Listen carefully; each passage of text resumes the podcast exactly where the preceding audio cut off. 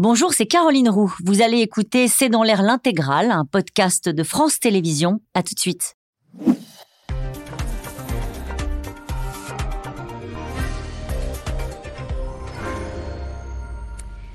Bonsoir à toutes et à tous. C'est la dernière alerte de Volodymyr Zelensky. Selon lui, les Russes préparent un attentat terroriste à la centrale nucléaire de Zaporizhia. Une nouvelle fois, le monde retient son souffle, tandis que euh, sur le sort de cette centrale, qui suscite toujours de l'inquiétude, le président ukrainien reconnaît euh, que la contre-offensive est plus lente que prévu et qu'elle ne se déroule pas comme un film d'Hollywood, ce sont ces mots, alors qu'un tir ukrainien ce matin a endommagé un pont stratégique euh, pour les Russes. Mais quelles armes ont été utilisées pour cibler ce pont, véritable porte de la Crimée? Un missile longue portée britannique, la question est posée et ce serait pour les Russes les signes d'une implication totale dans la guerre des États-Unis et de l'Angleterre. Et pendant ce temps-là, Vladimir Poutine fanfaronne et estime que les chars occidentaux, français, américains, brûlent de bon cœur. Ce sont ces mots. Et c'est le titre de cette émission avec nous. Euh, pour en parler ce soir, le général Dominique Trinquant, vous êtes ancien chef de la mission militaire française auprès de l'ONU. Euh, vous êtes par ailleurs directeur des relations extérieures de Marc et Balzane. Irina Dimitrichine est avec nous. Vous êtes maîtresse de conférence à l'INALCO, l'Institut national des langues et civilisations orientales. Vous venez de co-traduire Les abricots du Donbass, un recueil euh, de poésie aux éditions des femmes, inspiré de ce qui se passe en, ce moment même en Ukraine. Enfin, Anthony Bélanger, vous êtes éditorialiste spécialiste des questions internationales à France Inter et va nous rejoindre dans un instant Bruno Tertrais, directeur adjoint de la Fondation pour la recherche stratégique qui va arriver. Bonsoir à tous les trois. Merci de participer à ce C'est dans l'air en direct. On va commencer quand même, euh, euh, général, sur cette alerte assez inhabituelle quand même hein, euh, du président ukrainien qui dit aux Occidentaux, attention, Moscou prépare un attentat sur la centrale nucléaire de Zaporizhia. Est-ce que vous le prenez au sérieux? Alors oui, il faut toujours prendre au sérieux quand on parle de nucléaire, bien sûr. Euh, la centrale de Zaporizhia, on en a beaucoup, beaucoup, beaucoup parlé. Beaucoup. Voilà. Et là, il se trouve que le directeur général de l'AIEA est à Moscou demain, euh, parce que depuis le début, il cherche à neutraliser en fait la centrale et qu'elle soit sous le contrôle de l'AIEA, euh, ce qui était compliqué. Bon, qui n'a pas pu être réussi, les Russes le refusant, les Ukrainiens également d'ailleurs. Donc je pense qu'il y a une part de pression ça, c'est un premier point.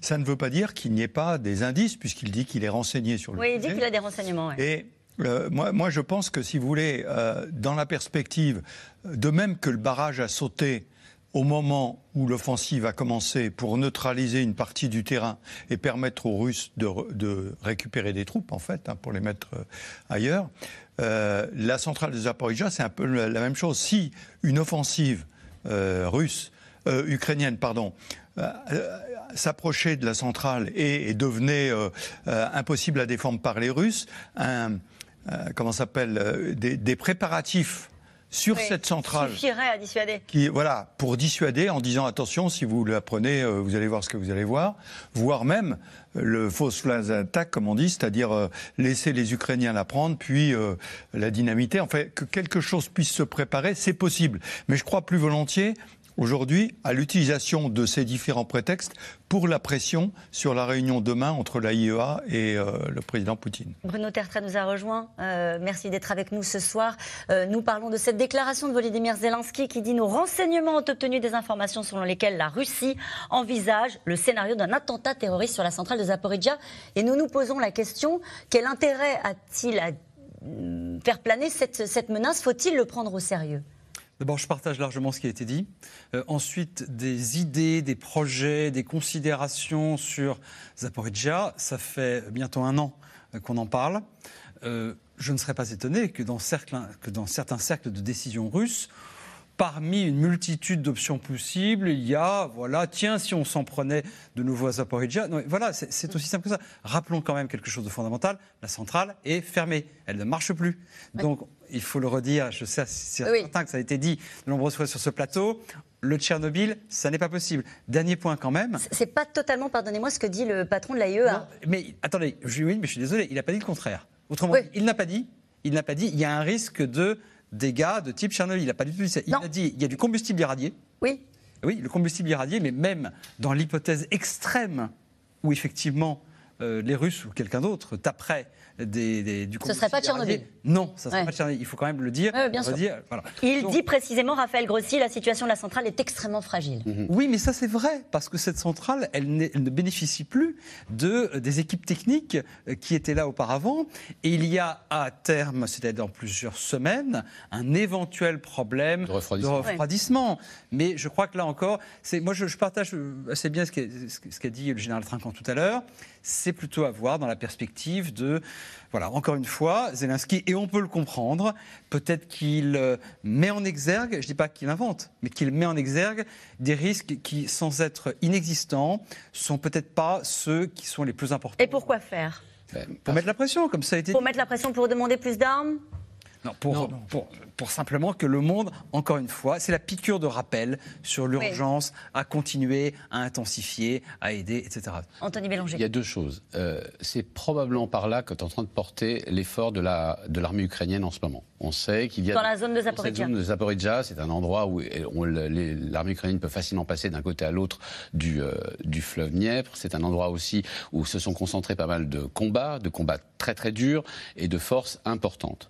Donc euh, il est vrai que si les Russes se sont débordés de ce côté-là, ils pourraient envisager éventuellement un incident nucléaire limité qui disperserait non pas d'énormes quantités de, de, de matière fissile, mais enfin suffisamment en tout cas pour vitrifier une petite partie du territoire autour de Zaporizhia. Sur- Pardon, Anthony, parce que c'est important. Oui. Certainement pas pour vitrifier. Non, ah, vitrifier, vous avez raison. Pour polluer. Pour polluer. Polluer. Polluer. Pour polluer, Pour oui, polluer. bien sûr. Oui, c'est vrai. C'est vrai que les mots. Comme ils l'ont fait avec le barrage.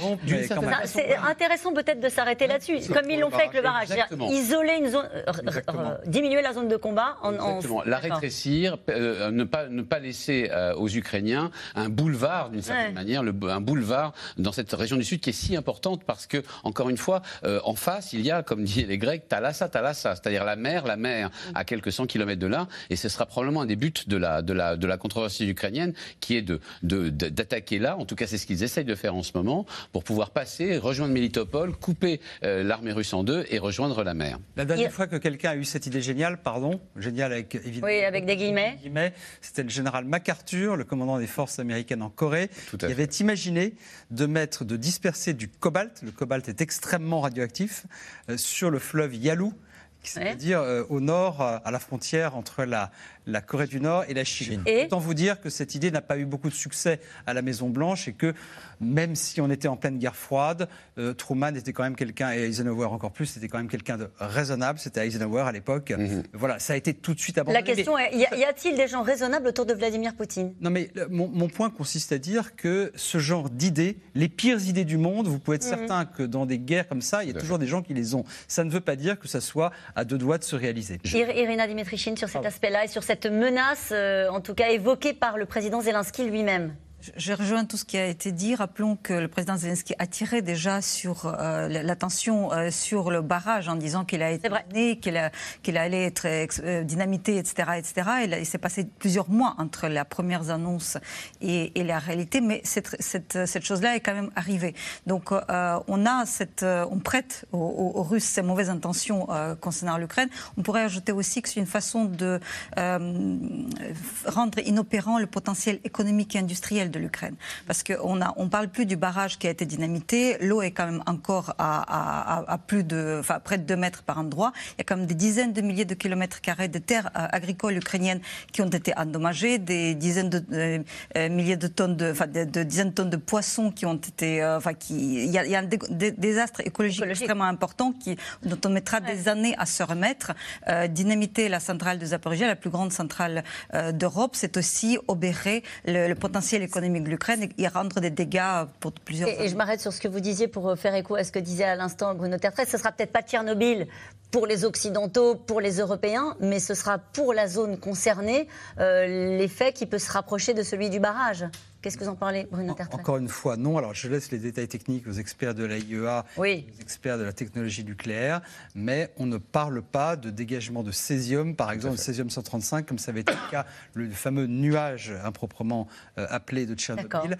Dans tous les cas, même si je ne nie pas qu'il y a un risque, et effectivement, on ne prête qu'aux riches, et malheureusement, euh, euh, l'armée russe et Poutine ont été riches en, en inventivité euh, en termes de désastre, je ne crois pas que ce soit un risque majeur. Il y a un effet psychologique. il y a peut-être, effectivement, s'ils allaient jusque-là, un risque de dégagement radioactif, non pas d'incident nucléaire, d'incident radioactif. il ne faut pas le négliger. Il y a une autre chose qui est très importante. La Russie est une puissance nucléaire, il faut bien le savoir. Et elle a à cœur, depuis le début, en tout cas, de, montrer qu'elle est une puissance nucléaire responsable.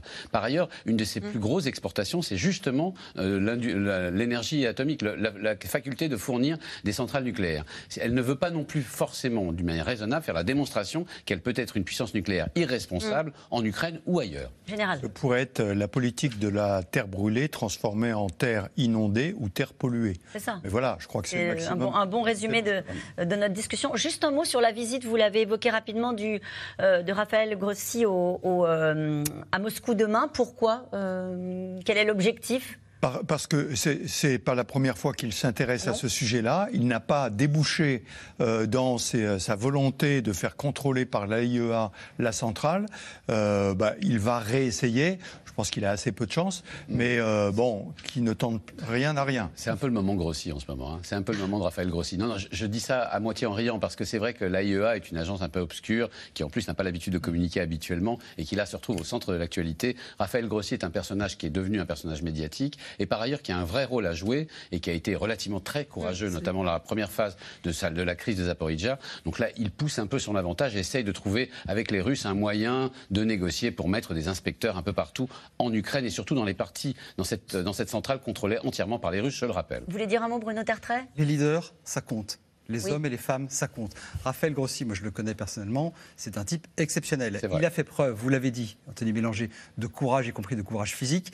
Et juste pour préciser qu'il ne fait pas ça pour se faire de la publicité ou faire de la publicité à son agence. C'est une agence qui effectivement est responsable, en tout cas, qui a un vrai rôle. Non, non, je, je, ne pense pas que ce soit pour se faire de la publicité. Je, le maintiens. Qu'il veuille montrer que l'AIEA, ça marche, mais... Que l'AIEA sert à quelque chose. D'accord, ah mais ça, on n'avait ah. pas besoin de ça pour le savoir. Et en tout cas, les leaders, ça compte sans lui, ça aurait été différent. En tout cas, il parle de situation extrêmement fragile à propos de la centrale de Zaporizhia. Il se rendra, on l'a dit, hein, demain euh, à Moscou, alors que Volodymyr Zelensky, Volodymyr Zelensky pardon, a lancé euh, aujourd'hui l'alerte sur la volonté de Moscou d'organiser un attentat terroriste avec un rejet de radiation. Là, pour le coup, ce sont les mots euh, du président ukrainien qui exprime sa crainte. Juliette Vallon et Nicolas Baudridasson.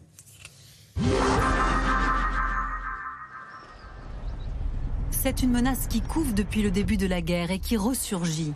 Ce matin, l'Ukraine s'est inquiétée d'une catastrophe nucléaire à la centrale de Zaporizhia. Le président Volodymyr Zelensky accuse Moscou de vouloir passer à l'acte. Selon nos services de renseignement, la Russie envisage de perpétrer un acte terroriste à la centrale nucléaire de Zaporizhia. Un attentat avec un rejet de radiation. Ils ont tout préparé à cet effet. Presque immédiatement, Moscou dément. C'est un autre mensonge. Notre dialogue et notre coopération avec l'Agence internationale de l'énergie atomique continuent.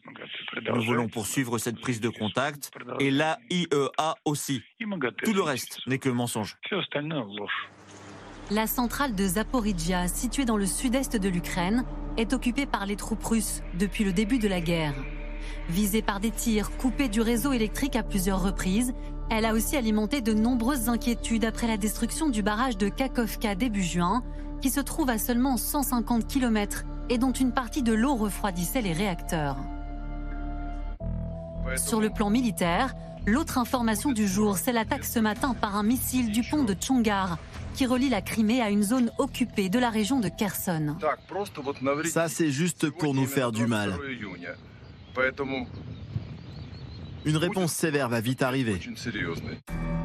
Selon les autorités locales, l'Ukraine aurait bombardé cette infrastructure stratégique pour semer la panique dans la population. C'est surtout un coup porté à la logistique militaire de la Russie, qui se sert de la Crimée annexée comme base arrière pour l'envoi de renforts et d'équipements. L'Ukraine, en pleine contre-offensive, assure avoir reconquis huit localités depuis début juin. Une avancée qui reste cependant fragile, reconnaît lui-même le président ukrainien lors d'une interview donnée hier à la chaîne britannique BBC. Certaines personnes attendent quelque chose qui ressemblerait à un film hollywoodien, avec des résultats immédiats. Mais les choses ne se passent pas comme ça. L'Ukraine a la peine. Malgré l'entrée en service des armes occidentales. D'après le site Oryx, qui fait le décompte des pertes matérielles dans le conflit, Kiev a perdu 155 engins depuis le début du mois, dont 24 chars de combat. Des chars occidentaux qui brûlent de bon cœur, selon l'expression de Vladimir Poutine. Curieusement, en ce moment, nous observons un certain calme sur le front en Ukraine. Cela est dû au fait que l'ennemi subit de graves pertes en personnel et en équipement. Le président russe qui assure hier que son armée ne cesse de se renforcer. L'amélioration de notre production de systèmes de contre-batterie se poursuivra, ainsi que la livraison de véhicules aériens sans pilote et de systèmes de frappe robotisés qui ont fait leur preuve au combat. Il est nécessaire de fournir cet équipement à toutes les unités militaires.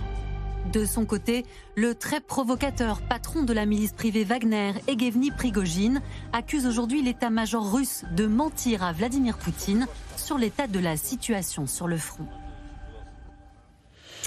Et nous allons reprendre avec cette question de Jean-Pierre dans le Bas-Rhin. Beaucoup de questions hein, qui sont posées par ce reportage sur lesquelles nous allons revenir. Les villages reconquis par l'Ukraine ont-ils une quelconque importance stratégique?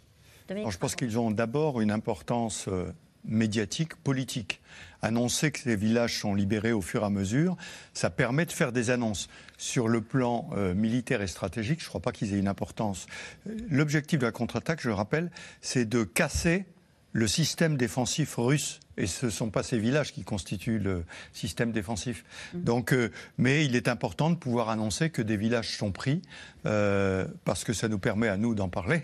Et puis ça permet politiquement de dire, vous voyez, on avance. Mm. Voilà. Mais je pense que sur le plan militaire, ça n'a pas de grande importance. Est-ce que ça en a plus ce qui s'est passé sur le pont de Tchongar Alors là, oui. Anthony Bélanger, euh, donc euh, on dit que c'est un, c'est un, axe d'approvisionnement pour euh, à la fois pour l'armée et les civils russes. Voilà. Alors jusqu'à présent, il n'avait pas été attaqué parce que en fait, les Russes font sortir de là effectivement des, des, équipements pour alimenter tout le sud de la de l'Ukraine qui sont qui est en leur possession. Euh, mais c'est aussi parce que les Ukrainiens pensaient qu'éventuellement, s'il fallait un jour revenir en, Crimée, ce serait quand même bien utile de pouvoir y faire rentrer des des, euh, des équipements et du matériel et des hommes. là, visiblement, le calcul est différent. Il est d'isoler l'Ukraine euh, pardon, la, Crimée, de d'isoler entièrement la Crimée.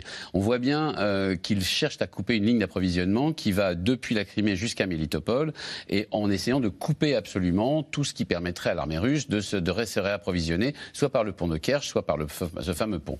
Donc il y a là un retour, d'une certaine manière, à la stratégie d'avant presque la, la, euh, la, contre-offensive qui a débuté, je le rappelle, le 6 juin, qui consiste en fait à, à, frapper en profondeur des, des objectifs, euh, de, des objectifs de ravitaillement, des, des, des, infrastructures, des infrastructures routières, des infrastructures ferroviaires, mais aussi des, des dépôts de carburant, des dépôts de, de, munitions qui permettent d'alimenter en fait le front russe. Bruno Tertrais, petite polémique sur avec quels missiles ont-ils tapé ce pont?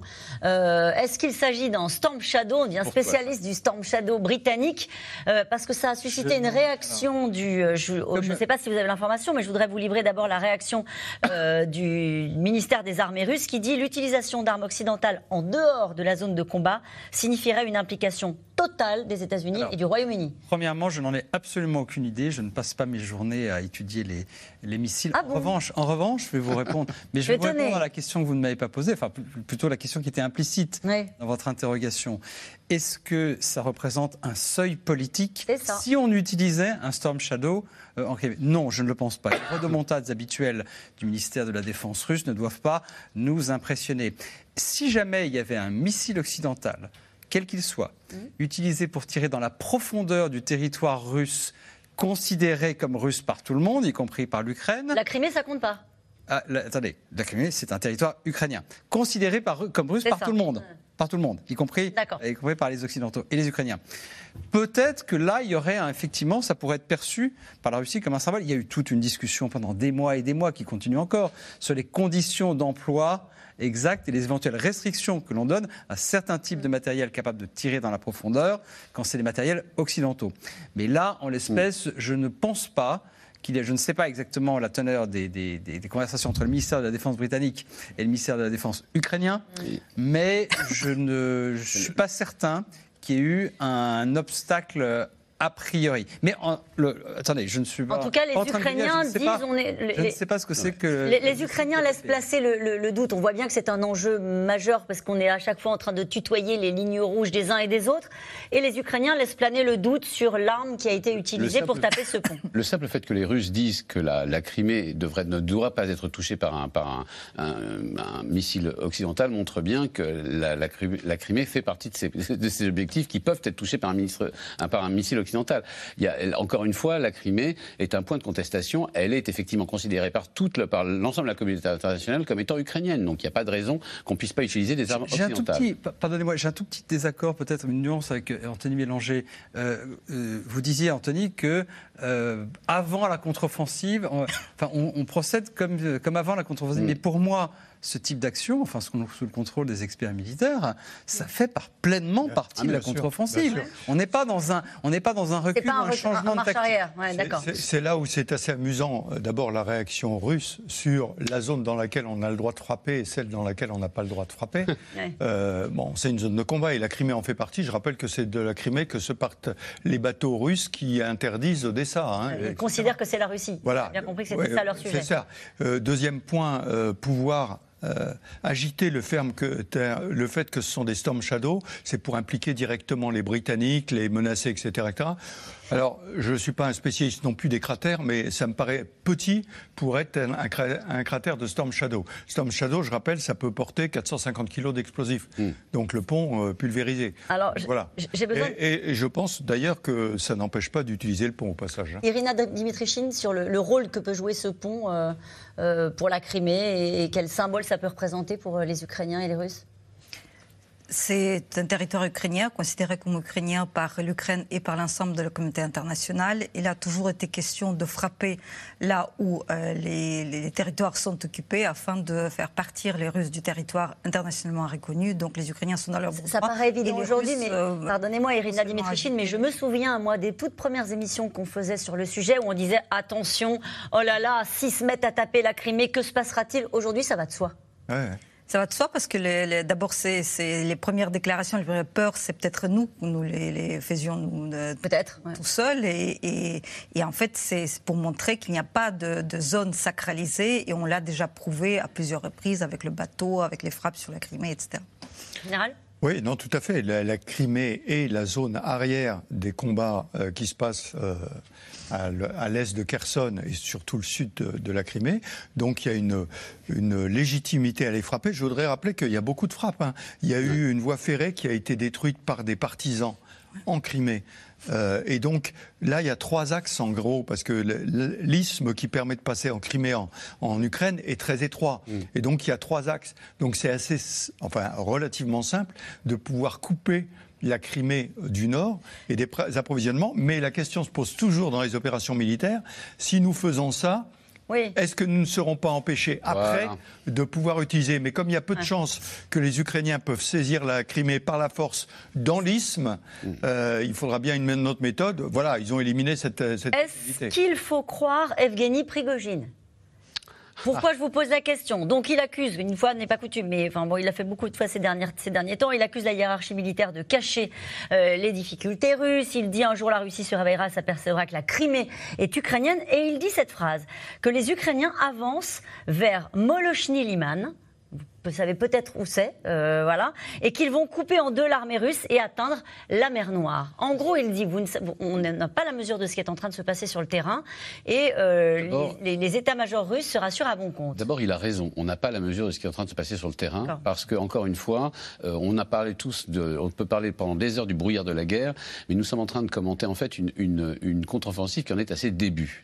or, que... et qui est plus compliqué que prévu. Et qui est clairement plus compliqué. Prévu par qui? Euh, Prévu par les Occidentaux Ah bah non. Prévu par les Ukrainiens eux-mêmes Ah, les Ukrainiens, je ne parlerai pas pour les Ukrainiens. Qui disent Je veux dire, personne n'a jamais dit, enfin en tout cas, la plupart des experts que nous sommes n'ont jamais dit que ça serait simple et n'ont jamais dit que ça serait rapide. Oui, c'est-à-dire que, moi ça me rappelle une, euh, une citation de Napoléon qui disait, en fait, la force d'une armée, c'est multiplier la masse par la vitesse. C'est multiplier la masse par la vitesse. Pour l'instant, les Ukrainiens sont en train de tester quelques points de la, d'un, d'un, front qu'ils veulent enfoncer probablement au sud. Et ensuite, ils verront à y engager l'essentiel des troupes quand ils auront trouvé le, le, point faible. Ils le testent, ils ne le trouvent pas. La résistance est plus forte que prévu. C'est vrai que ça ne va pas bien quand on entend Volodymyr Zelensky parler de pause. Hein, quand, euh, quand, quand, tout va bien, on ne fait pas une pause. On y va franco. Mais pour l'instant, il essaye euh, la bonne vieille méthode de la défense centrale. Il garde ses troupes en réserve. Il teste des points du territoire, et notamment au sud. Et quand il aura trouvé la clé, eh bien, il y engagera des forces et multipliera, encore une fois, la masse par la vitesse. Peut-être ne sont-ils, peut-être qu'on dit comme prévu. En tout cas, ils ont découvert ils prennent la mesure des lignes défensives et de, ce, que les Russes ont mis en place pour euh, bloquer la contre-offensive. Oui, mais ils les, connaissaient. Euh, ce que je veux dire, c'est que euh, il y a le temps médiatique et il y a le temps de la guerre. Et ce sont deux temps totalement différents. Mmh. Nous, on est impatients parce que depuis 15 jours, on n'a pas vu le déboucher. Pour reprendre la vitesse par la masse, la masse ukrainienne n'est pas engagée. Pour l'instant, il y a trois brigades, chacune sur un axe. Il y a probablement 9 à 10 brigades derrière et qui, elles, n'ont pas été engagées. La, masse russe est engagée euh, Comment La masse russe est ah, engagée euh, Mais, c'est très différent. Oui. Parce que la Russie, elle est sur toute la ligne de front, sur les 1000 km. Et elle doit essayer de tenir sur les 1000 km parce qu'elle ne sait pas où l'Ukraine va attaquer. Et elle a des réserves derrière. Et ce qui intéresse les Ukrainiens, c'est quand est-ce que les Russes engageront leurs réserves. Mm. Et donc, ils ont intérêt à tester très fort à un endroit pour que les Russes engagent leurs réserves et qu'à ce moment-là, eux puissent attaquer ailleurs. Vous voyez, c'est toute une histoire de manœuvre. Et c'est vrai qu'aujourd'hui, on en parle euh, doctement sur ce plateau, mais on n'en sait rien en mhm. fait. Mais c'est bien de le dire. Euh, parfois vous savez, parfois vous ne savez pas, et vous le dites aussi. Et Anna, Colin, Anna Colin Lebedev, qui est de temps en temps à votre place, qui était une grande spécialiste du sujet, qui son compte, euh, sur son compte Twitter aujourd'hui, annonce que Moscou annonce le recrutement de 114 000 nouveaux soldats. C'est ce qui est écrit dans la presse, dans la presse russe que, j'ai pu lire avec. enfin, Shoigu dit qu'il y a 1000 personnes qui se présentent environ à un régiment qui se présentent par jour et qui s'engagent par jour auprès des armées russes. Bon, c'est un beau, il y a beaucoup de propagande, il faut toujours faire très attention avec les chiffres en Russie.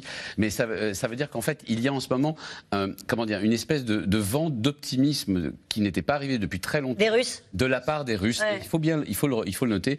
Et il n'est pas totalement impossible que ce vent d'optimisme entraîne aussi un vent. C'est intéressant de s'arrêter sur ce que dit Vladimir Poutine. Il y a la semaine dernière, il disait en gros qu'il aurait pu faire mieux, etc. Et cette semaine, il dit les chars russes, les chars, les chars à roues français, les chars à roues français, les léopards et les chars occidentaux d'une manière générale brûlent de bon cœur. Attendez, euh. il, a dit à un moment très précis, dans des circonstances très précises, dans un but très précis, tiens, on ne m'avait pas dit que ça n'allait pas. C'est du jeu, c'est du théâtre.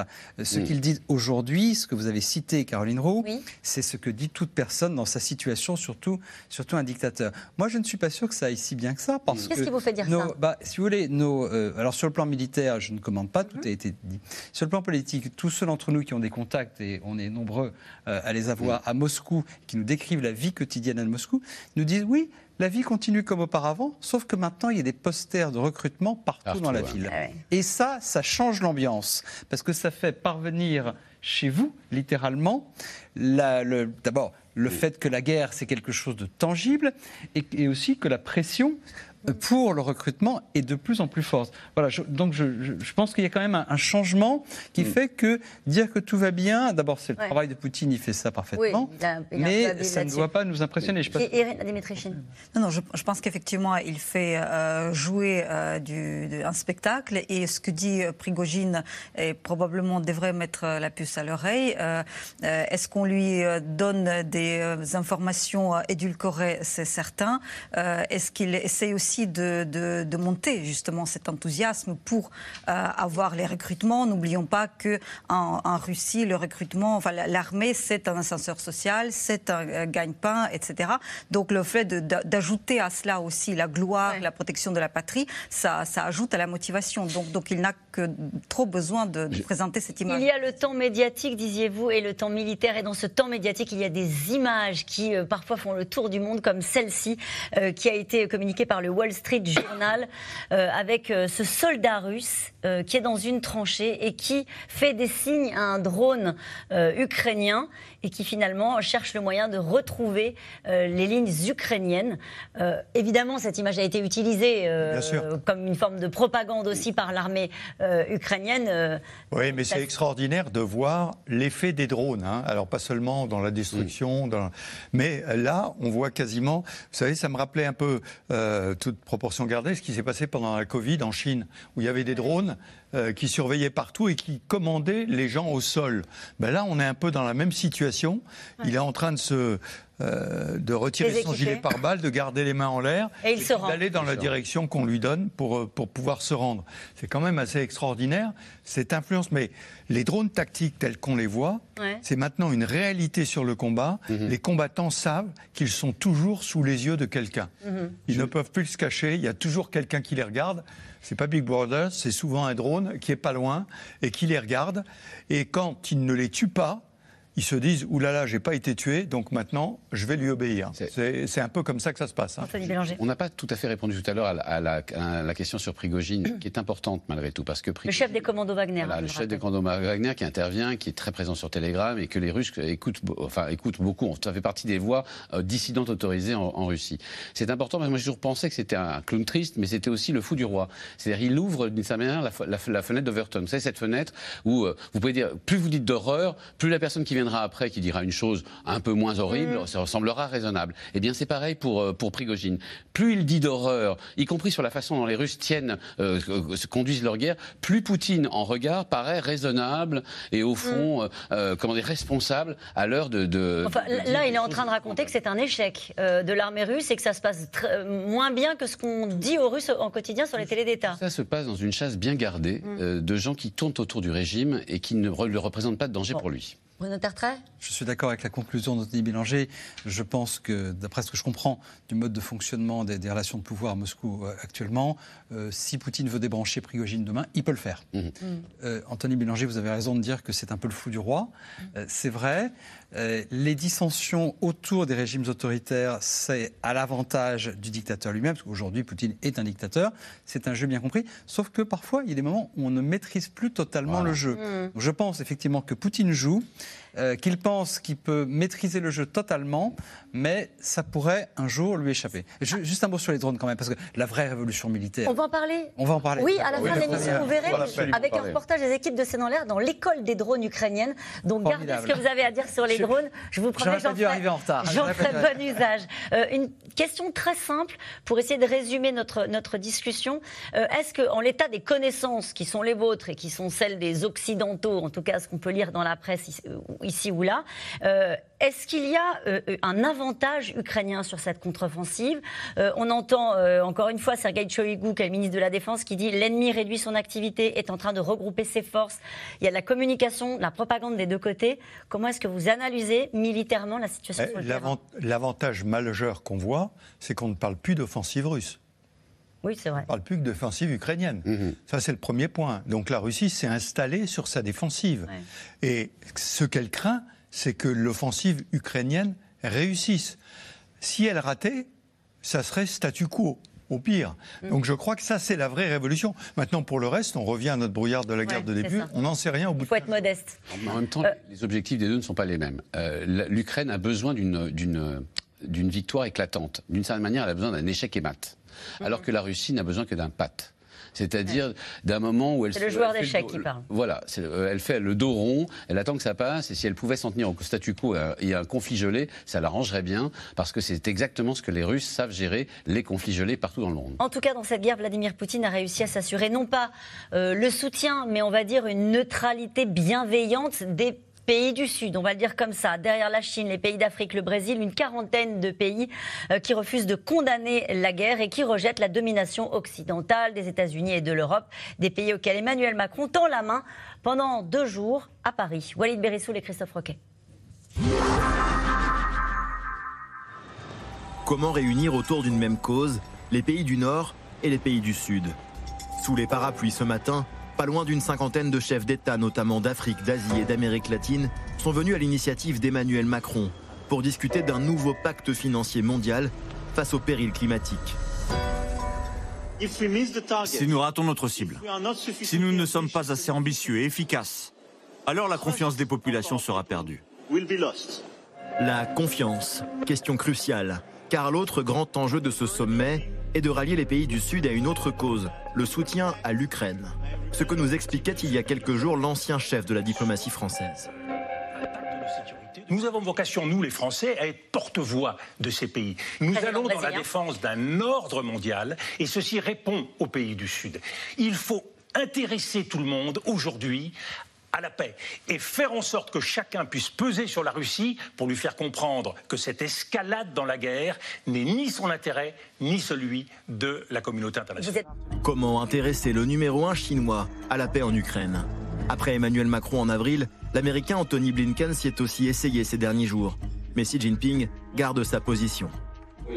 Les relations entre États devraient toujours être fondées sur le respect mutuel et la sincérité. En février dernier, lors d'un vote aux Nations Unies demandant le retrait des troupes russes, la Chine s'est abstenue, tout comme une trentaine de pays, et pas des moindres, l'Afrique du Sud, le Pakistan ou l'Inde, des géants du Sud global qui critiquent un Occident trop centré sur lui-même. Vous savez, quelque part, l'Europe devrait cesser de penser que les problèmes de l'Europe sont les problèmes du monde, mais que les problèmes du monde ne sont pas les problèmes de l'Europe. Quand le Brésilien Lula, pour sa part, condamne l'agression russe tout en appelant l'Occident à cesser de livrer des armes à Kiev. Les États-Unis doivent cesser d'encourager la guerre et commencer à parler de paix. L'Union européenne doit commencer à parler de paix. Il ne sert désormais à rien de dire qui a raison, qui a tort. Désormais, ce qu'il faut faire, c'est mettre fin à la guerre. Les pays du Sud, pas plus disposés à isoler la Russie sur la scène internationale. Bien au contraire, Moscou continue de tisser des liens, notamment avec l'Afrique. Pas plus tard que la semaine dernière, le président algérien était accueilli presque comme un vieil ami au Kremlin. Il y a seulement un instant, en nous déplaçant dans cette salle, avec monsieur le président Tebboune, nous avons rappelé que les relations entre la Russie et l'Algérie ont commencé à prendre forme dès le milieu des années 50. On peut dire qu'elles avaient déjà un caractère stratégique à l'époque, sans aucune exagération. Deux jours plus tard, à Kiev, une délégation de pays africains tentait une médiation pour mettre fin au conflit. Mais l'accueil du président Zelensky était un peu moins chaleureux. Poutine agit aujourd'hui comme un terroriste. Nous devons regarder tout ce qui se passe avec la même vision. Certains de mes collègues dirigeants africains continue à qualifier cette guerre de crise. Même aujourd'hui, ils continuent à le faire publiquement, et c'est leur droit. Mais cela montre que notre évaluation de la situation reste différente. Des initiatives pour la paix comme celle-ci, d'autres pays du Sud en ont lancé ces derniers mois. Aucune d'entre elles n'a pour l'instant permis d'entreapercevoir une issue à la guerre en Ukraine. On se disait en regardant ces images, Bruno Tertres, c'est violent pour Volodymyr Zelensky. Euh, je pense personnellement que ce qui est violent, c'est quand le chef d'État d'un grand pays euh, dit que, après tout, c'est une histoire de querelle entre Européens euh, et qu'il faut arrêter de livrer des armes à l'Ukraine parce que là, c'est Lula. Là, c'est Lula.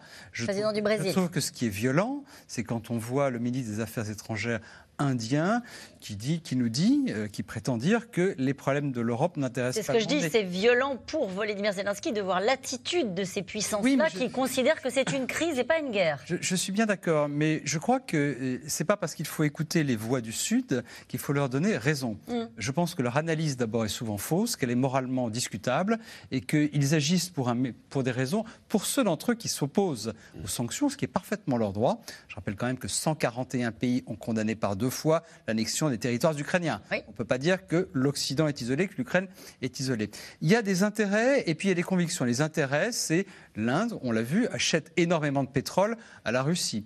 Les pays africains, c'est plus compliqué. Certains d'entre eux sont sincèrement persuadés que les effets économiques de la guerre, c'est à cause des sanctions occidentales. Et là, Moscou a parfaitement réussi à ancrer cette idée dans leur tête. Quant à, quant à la médiation africaine, je trouve ça très bien, je trouve ça formidable, honnêtement que des grands pays africains se saisissent d'une crise mondiale.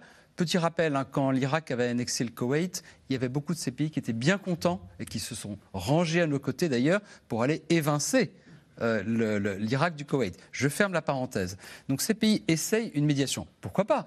Encourageons-les. Sauf que c'est un désastre absolu. Ils n'avaient rien à apporter. En plus, il y a eu d'énormes problèmes. Ils se sont plaints de la Pologne qui retenait leur avion, soi-disant. Enfin bon.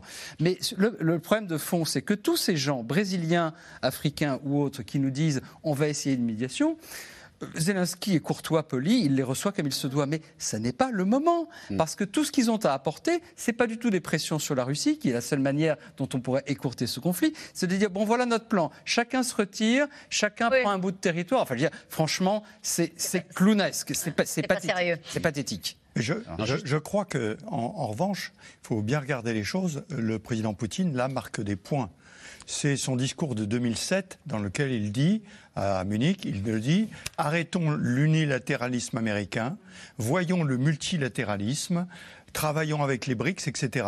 Et dans cette crise-là, c'est là où il marque des points. C'est-à-dire que, en gros, ben, ne regardons pas les, Européens, ce que toutes les remarques qui ont été faites, et je suis tout à fait d'accord avec Bruno Tertrais, mais regardons globalement, et finalement, nous avons d'autres intérêts et on voit, doit voir les choses différentes. Et ça, ça marque des points vis-à-vis de ces pays qu'il faut reconquérir. Et c'est pour ça que la réunion aujourd'hui et demain à Paris, le président Macron qui demande d'aller euh, à la réunion des BRICS, etc., c'est important parce que d'une certaine façon, il faut faire de la pédagogie avec ces pays et les reconquérir. Et il s'est appuyé là où ça fait mal, euh, euh, Vladimir Poutine, puisque lors de son dernier discours du 17 juin, il a dit l'afro-système néocolonial de relations internationales a cessé d'exister tandis que l'ordre mondial multipolaire prend de l'importance. Irina Dimitrichine. C'est d'un cynisme. Quand on sait ce que fait la Russie en Afrique notamment. Tout à hein. fait. Donc les, pays africains agissent selon leur intérêt mal compris le jour où ils comprendront ce qui se passe. Pourquoi vous dites intérêt mal compris? Parce qu'ils D'abord, il, effectivement, comme ça a été dit, ils attribuent aux sanctions euh, leurs problèmes et pas du tout à l'origine, de, c'est-à-dire à la Russie qui a euh, déclenché cette guerre. Ensuite, la Russie joue sur le ressentiment anti-français, anti-occidental, donc les relents euh, du colonialisme. or, c'est un pays qui se comporte comme la, dernière puissance coloniale qui veut maintenir dans sa zone d'influence les pays voisins. Donc, il y a un retournement de la situation qui malheureusement euh, passe, euh, euh, passe facilement auprès, des, auprès de ces pays où la propagande russe, je rappelle que la Russia Today apparemment est une des premières radios en, en, Afrique du, en Amérique du Sud, qu'elle a des coups des franches en, Afrique. Donc, donc tout cela prépare le terrain qui était déjà très fertile. Irina Dimitrichine, ça veut dire qu'il n'est pas isolé Alors, je rejoindrai la phrase de Bruno Tertrais, c'est pas parce qu'on on doit les écouter qu'on doit les suivre on entend ce que ces pays ont à, dire, mais euh, on ne peut pas accepter ce qu'ils ce qu'ils proposent. Il faut euh, effectivement faire de la pédagogie et leur expliquer euh, la situation dans la mesure du, possible. et effectivement, cette mission en, Ukraine était un, coup d'épée dans l'eau parce que ces pays sont venus en disant nous avons besoin d'engrais, nous avons besoin de blé, nous avons besoin de manger, sans entendre le fait que l'Ukraine est en guerre et vit une guerre existentielle. Cette, je voudrais qu'on revienne sur euh, aussi cette phrase euh, du, président algérien hmm. qui dit à propos de Vladimir Poutine, c'est un ami de l'humanité. Et l'Algérie qui demande à adhérer au, BRICS, donc Brésil, Inde, Russie, Chine, Afrique du Sud. Euh, un ami de l'humanité, on parle de l'Algérie, on est dans c'est un pays, on rappelle qu'il y a 13 ministres qui sont allés au début de l'année, 13 ministres français en, Algérie pour renouer, je ne sais pas ce qu'on veut dire, les fils du dialogue, je ne sais pas où est-ce qu'on en est avec les Algériens, c'est toujours bah, un peu compliqué. On n'en est nulle part parce qu'on on est, on est encore on en est plus ou moins, on est encore très fâché, on a eu plusieurs polémiques récemment. Il faut bien voir que c'est pas comme si la Russie débarquait en Afrique. Elle a, l'URSS avant elle avait des relations extrêmement étroites, et notamment avec l'Algérie. Il a simplement suffi à Vladimir Poutine de reprendre le fil du dialogue, ça, de, premièrement. Mm. Deuxièmement, ça va beaucoup plus vite qu'on l'imagine. Ce week-end, l'Afrique du Sud a présenté un plan de paix. Elle s'est fait renvoyer d'un revers de la main par Vladimir Poutine avec un mépris que le président Ramaphosa a très mal pris très très mal pris. Mm. C'est-à-dire qu'il y a un certain nombre de pays africains qui commencent à se rendre compte de ce que vous disiez. D'accord. Et notamment l'Afrique du Sud ce week-end. Donc là, je ne vous parle pas d'il y a deux semaines. maintenant. Ce week-end. Euh, enfin, il faut aussi comprendre qu'une partie de leurs arguments ne sont pas tout à fait euh, faux, et même sont plutôt justes. Le premier, on est vraiment en train de payer en ce moment, y compris par le biais des Américains, la facture de l'Irak 2003. Clairement le désastre irakien et le chaos qu'on a pu mettre au, Proche-Orient, même si la France et l'Allemagne n'en faisaient pas partie. Là, on voit bien avec l'Ukraine qu'on est solidaire des États-Unis. On est en train d'en payer le prix. Et deuxièmement, quand le, le monde dit il s'agit d'un problème européen, encore une fois, les Européens se battent entre eux et ça n'a pas de raison de concerner le reste du monde. Excusez-moi, mais ils n'ont pas tort. Hmm. Malgré tout, c'est une guerre européenne qui doit se résoudre entre Européens. Et il y a une partie de cette argumentation qui peut être audible, notamment en Amérique latine. Oui, mais je reprends, pas, je reprends quand même l'argument de l'Irak 1991, pas 2003. Il y a un moment où il y a quand même une l'ONU et une immense mm. coalition de pays, y compris des pays dits du Sud à l'époque, mm. et qui étaient d'ailleurs souvent, pour nombre d'entre eux, beaucoup moins riches euh, qu'ils ne sont aujourd'hui, qui ont pleinement soutenu la décision de dire c'est inacceptable au, 20, au fin du XXe siècle qu'un pays en annexe un, envahisse et annexe. C'est l'annexion qui était la clé. Aujourd'hui, c'est pareil, on a des territoires annexés. Donc, euh, je crois que l'argument qui consiste à dire c'est des problèmes d'Européens, c'est un problème de norme mondiale. Et on peut renverser l'idée du, double standard et de la géométrie variable parce que les gens qui disent ah oui, mais l'Amérique a envahi l'Irak. D'abord que, comme le dit Anthony, la France et l'Allemagne n'étaient pas concernés. Mm. Mais surtout, justement, puisqu'on se préoccupe de double standard, eh c'est vous, les pays dits du Sud, qui avez un double standard. Il y a juste un mot qui me gêne beaucoup, c'est le mot de pédagogie. Les ah Français, quand ils emploient ce mot de pédagogie. Faire de la pédagogie, ça ne veut rien dire. C'est terrible. Les, Africains ne sont pas nos élèves. si on parle de pédagogie, je pense qu'on a déjà perdu, la partie. Il y a un autre travers français en une phrase. C'est celui qu'évoquait tout à l'heure un ancien ministre des Affaires étrangères dans votre, Dominique interview.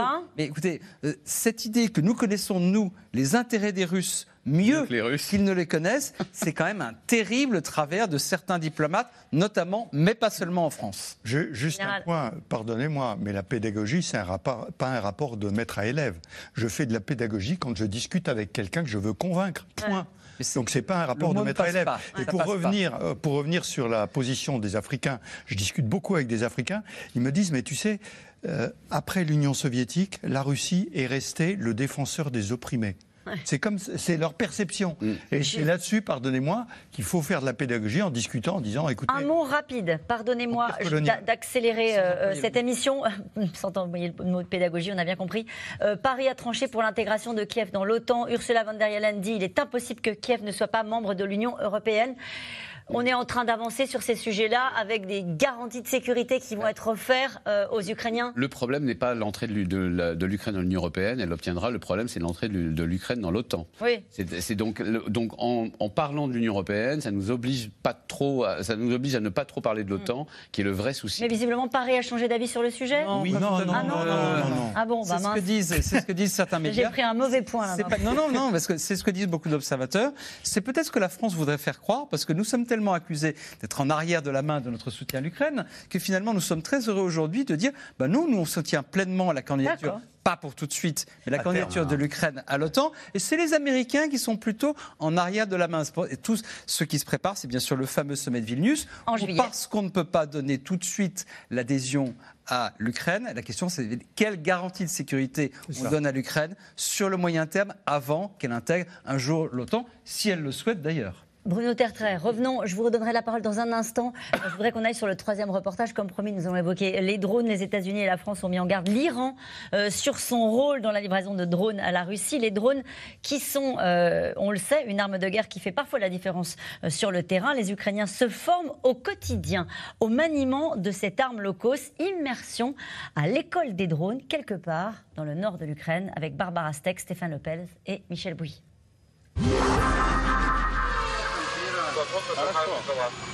Du ciel, il voit tout. Le drone, arme fatale, sur le champ de bataille et lors des entraînements pour la contre-offensive. Jour et nuit, ces soldats du bataillon Ouragan s'entraînent quelque part dans le nord de l'Ukraine. Les drones ont plusieurs fonctions. La reconnaissance, le renseignement, mais on peut aussi lâcher des bombes ou attaquer des cibles directement, en mode kamikaze. C'est multifonctionnel. À quoi bon dépenser nos hommes quand on peut envoyer des drones Perdre un drone, ça n'est rien, c'est juste du matériel, c'est juste 400 dollars. La vie humaine, ça n'a pas de prix. Alpha rapport de situation. On est en mouvement. Scénario du jour pour le droniste, trouver l'ennemi et frapper la cible en mode kamikaze. Évidemment, on ne va pas le faire parce qu'il nous reste plus beaucoup de drones. En tout cas, pas assez pour en gaspiller. Nous produisons ces drones nous-mêmes. On imprime la structure qui est en fibre de verre et on la découpe après. On achète les pièces électroniques en Chine, mais ça devient de plus en plus difficile parce que la plupart des producteurs chinois ne vendent qu'aux Russes désormais. Sur le terrain, le drone est devenu une arme incontournable. La demande est forte. Et au fil des mois en Ukraine, la filière se professionnalise. Vladislav Plaksin est à la tête du Drone Fight Club. Son ambition former des snipers du drone et ça démarre par une semaine sur les simulateurs. On est en train de créer une nouvelle formation avancée de deux semaines pour balancer des bombes encore plus précisément, attraper des drones ennemis avec nos drones ou planter des mines avec nos drones. C'est ce que les gars m'ont montré la dernière fois sur le front. Vladislav propose une offre complète. Il forme, se rend régulièrement sur le front pour adapter ses formations et fabrique des drones. Avant le décollage, on doit tester tous les systèmes. Le drone transporte quand même des explosifs. Ce sont des bombes d'entraînement, c'est une réplique exacte. Ce drone est capable de transporter jusqu'à 1,6 kg d'explosifs. De quoi percer des chars et des blindés. 200 drones sortent de son usine chaque mois, financés grâce à son argent personnel et des mécènes. Face aux moyens russes, ces Ukrainiens misent sur la créativité et tentent d'imposer une nouvelle façon de faire la guerre. On est encore au stade de prouver aux dirigeants du pays que les drones sont efficaces. Beaucoup d'entre eux pensent que 10 chars qui coûtent 25 à 30 millions de dollars sont plus efficaces que des dizaines de milliers de drones qu'on pourrait acheter avec cet argent. C'est la guerre technologique qu'on mène aujourd'hui. C'est une nouvelle approche. Goodwin a fini sa formation et fait ses derniers essais sur son nouveau drone. Ce tatoueur de 28 ans s'est engagé le lendemain de l'invasion. Il n'a jamais touché de drone ni une arme avant la guerre. Ces derniers mois, il a vu les Russes progresser sur le terrain. On était les premiers à les utiliser, donc on est encore en avance sur les Russes. Mais ils sont forts dans la création et l'utilisation des systèmes de brouillage. Nous devons donc contourner leur système, leur brouilleur et leur radar. Nous sommes obligés d'être encore plus créatifs. Comment on le fait? Je ne peux pas vous le dire. Depuis lundi, Goodwin est de retour sur le front à Barmouth, armé de ces drones. Votre réaction générale à ce reportage? Et les drones, euh, écoutez, euh, c'est la semaine du Salon du Bourget, il y a des drones absolument partout. Alors, euh, les drones, j'allais dire stratégiques, importants, qui vont loin, qui durent longtemps, qui peuvent avoir des missions importantes, comme les Reapers par exemple, et ou les drones tactiques comme cela. L'armée française, dans la future loi de programmation, a prévu d'en avoir des milliers, mmh. sachant un drone, on calcule qu'il fait à peu près 4 sorties avant d'être détruit. Donc il faut pouvoir les remplacer rapidement, donc ils ne coûtent pas trop cher pour pouvoir les remplacer rapidement. Cette question que fait l'aviation russe, les airs sont-ils réservés aux drones? Écoutez, l'aviation russe est très absente. Elle tire ah, à partir. On la voit quand même. Hein. On, la voit un peu. On, commence à mais Elle, tire beaucoup. Alors les hélicoptères sont beaucoup revenus. Revenus. En revanche, les avions, ils tirent beaucoup à partir de en stand-off, si vous voulez, à l'extérieur de la zone dans laquelle il y a l'armement anti-aérien et tirent des missiles à distance. On a vu apparaître les, les, drones il y a à peu près euh, une vingtaine d'années, et les drones restaient jusqu'à cette guerre, comme quelque, ou plutôt jusqu'à la guerre entre l'Arménie et les Azerbaïdjan, notamment avec euh, les drones turcs. Euh, jusqu'à présent, les drones étaient associés plutôt à quelque chose, soit d'observation, soit qui tirait ponctuellement le fameux Predator avec son missile Hellfire. C'est la première fois qu'on a un conflit dans lequel des milliers et des milliers de drones plutôt rudimentaires tournent en permanence dans, dans le ciel. Et ce n'est que le début. Mm. Je vais raconter une anecdote rapide. Il y a exactement 20 ans, il y a un petit peu moins de 20 ans, je me trouvais dans le bureau du, du patron de la prospective au Pentagone qui s'appelait Andrew Marshall, qu'on appelait le Yoda du Pentagone, c'est un monsieur mythique qui est resté pendant 50 ans dans le même bureau. Et je lui demandais, mais euh, en ce moment, vous travaillez sur le Moyen-Orient? C'était il y a presque 20 ans. Mm. Il dit, non, non, moi je m'occupe de la guerre future dans 20 ans. Et je vois sur un écran des essaims de drones s'agiter comme, vous savez, les hirondelles. On voit ces nuages d'hirondelles. Eh bien, dans quelques années, c'est pas encore tout à fait le cas. Ça sera ça. Il y aura des milliers de drones. Non, les chars aussi, parce qu'en général, les domaines de la guerre, euh, Dominique connaît ça aussi bien, si mieux que moi, s'ajoutent les uns aux autres plutôt que se remplacent. Mais c'est vrai que c'est le premier conflit où on voit véritablement des dizaines de milliers de drones, de drones à l'œuvre, même si ce sont plutôt des petits drones tactiques qui, avec des très nombreuses pertes. C'est un échec total à l'armée française, hein, qui n'y a pas cru, qui n'engage que maintenant euh, euh, des, des, moyens pour se doter de drones, qui a même, on a même, qui a pendant des années, hein, à, qui, à qui on a empêché d'acheter des drones américains en pensant qu'éventuellement des drones français viendraient se substituer à eux, qui ne les a jamais reçus, et qui en fait a concentré ses moyens sur des gros programmes, ce qui d'ailleurs était normal, hein, parce qu'en fait, dans une attrition de moyens, autant concentrer ses moyens sur des choses qui vont se voir, et aussi parce qu'il y a une fascination euh, de l'armée française en général pour le, euh, le technologique, le tout technologique, mais qui soit, qui se voit. Donc euh, les, les, les frégates. Ah, c'est quand même bien les frégates. Oui, c'est très bien. On, aurait du mal à s'en passer. Sauf que maintenant, on, on, pense plutôt aux destroyers. Mais bon, bref, il y a un vrai échec là de l'armée française, de, de, un défaut de prévision évident. Général, non, c'est simplement, on ne parle pas des mêmes drones. Ah. Euh, les drones tactiques, les milliers de drones qu'on voit, en fait, c'est une adaptation de, de, ce qui se passe dans le civil au militaire parce qu'il y a la guerre. Et ça, ça a été immédiat. Les premiers qu'on a vus, c'est en fait au Levant, mm. euh, en Syrie et Irak, on a vu les premiers. Et à ce moment-là, on s'est mis à acheter des drones civils pour les adapter aux militaires. Alors que les drones dont on parle, sur lesquels il y a eu un gros retard, c'est les drones, euh, les grands drones, sur lesquels l'Euromal, euh, par exemple, euh, ça fait quoi 10 ans de retard à peu près? C'est sur ces programmes-là où il y a eu beaucoup de retard. En tout cas, pour, du côté ukrainien, on a des drones turcs du côté russe, on a des drones iraniens. Exactement. Euh, on parlait de la guerre de demain et de la guerre d'hier en disant il n'y a pas un modèle qui va remplacer l'autre. En fait, elles vont cohabiter et c'est ce qu'on constate sur le terrain en Ukraine. Euh, justement, avec vous, euh, Irina Dimitrichine, selon l'ONU, le déminage de l'Ukraine, là pour le coup, quelque chose qui ressemble vraiment à la guerre d'hier, le déminage de l'Ukraine sera équivalent à celui de l'Europe en 1945. Oui, et on se rappelle que jusqu'à aujourd'hui, on démine et on trouve des, dans le, du, côté de, dans, le nord de la France, euh, en, Marne, on, trouve encore des, obus datant de cette guerre. Il faut se souvenir à quel point la, technologie a progressé euh, depuis. Donc on parle de 200 000 km du territoire ukrainien miné, ce qui fait quatre fois la Belgique. Et donc je vous laisse progresser ça sur, euh, dans, dans l'image et dans la durée, puisque ça veut dire que pendant des années, on aura encore ces, ces, ces mines, sachant que ça va des, mines anti-chars aux mines antipersonnelles, ce qu'on appelle en Ukraine les, pétales aussi. C'est une espèce de, de, petites choses qui, qui n'agissent que euh, quand, on les, quand on les touche et quand, quand, on exerce la pression. Et donc, il y a des territoires immenses qui sont, qui sont euh, touchés. Peut-être que les drones seront utilisés pour euh, déminer.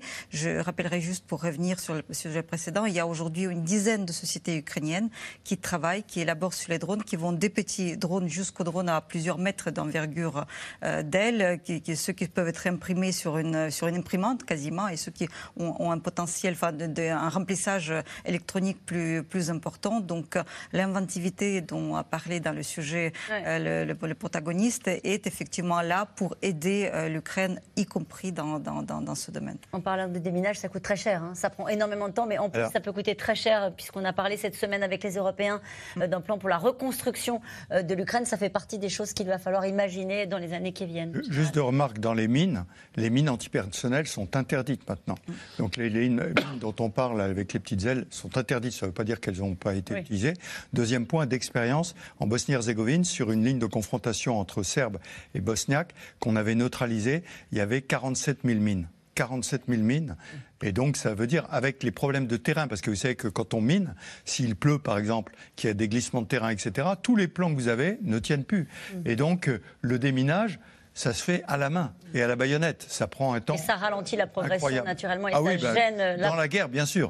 Quand, quand, on se heurte à un champ de mine, on change de planète. Mais qu'est-ce qui se passe d'ailleurs quand on se heurte à un champ de mine techniquement C'est-à-dire eh ben, sortir à pied. Il faut, il faut déminer. Alors, soit vous avez des, des, engins de déminage. Alors, il y a des engins spécialisés. Soit, on l'a déjà vu, des Challengers qui ont été équipés avec des, des pelles devant. Quoi des Challengers Les chars euh, britanniques qui sont les plus lourds, donc les plus protégés, et à qui on a mis une pelle devant et qui pousse en fait le terrain avec les mines qui explosent. Mais quand elles explosent devant le char, c'est pas très gênant. Mhm. Et donc ça fait une trace pour permettre de passer.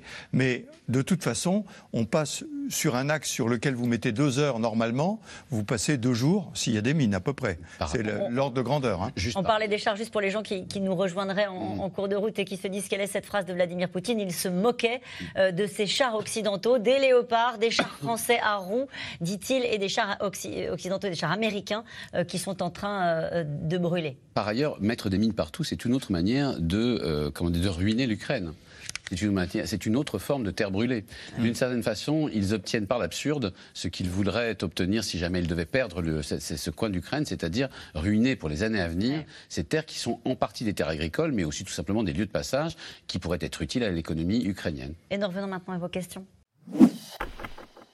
Merci d'avoir écouté C'est dans l'air. Comme vous le savez, vous pouvez désormais écouter l'intégrale, mais aussi l'invité ou vos questions à nos experts. Tous ces podcasts sont disponibles gratuitement sur toutes les plateformes de streaming audio. Et pour le replay vidéo, c'est sur France.tv, bien évidemment. À bientôt.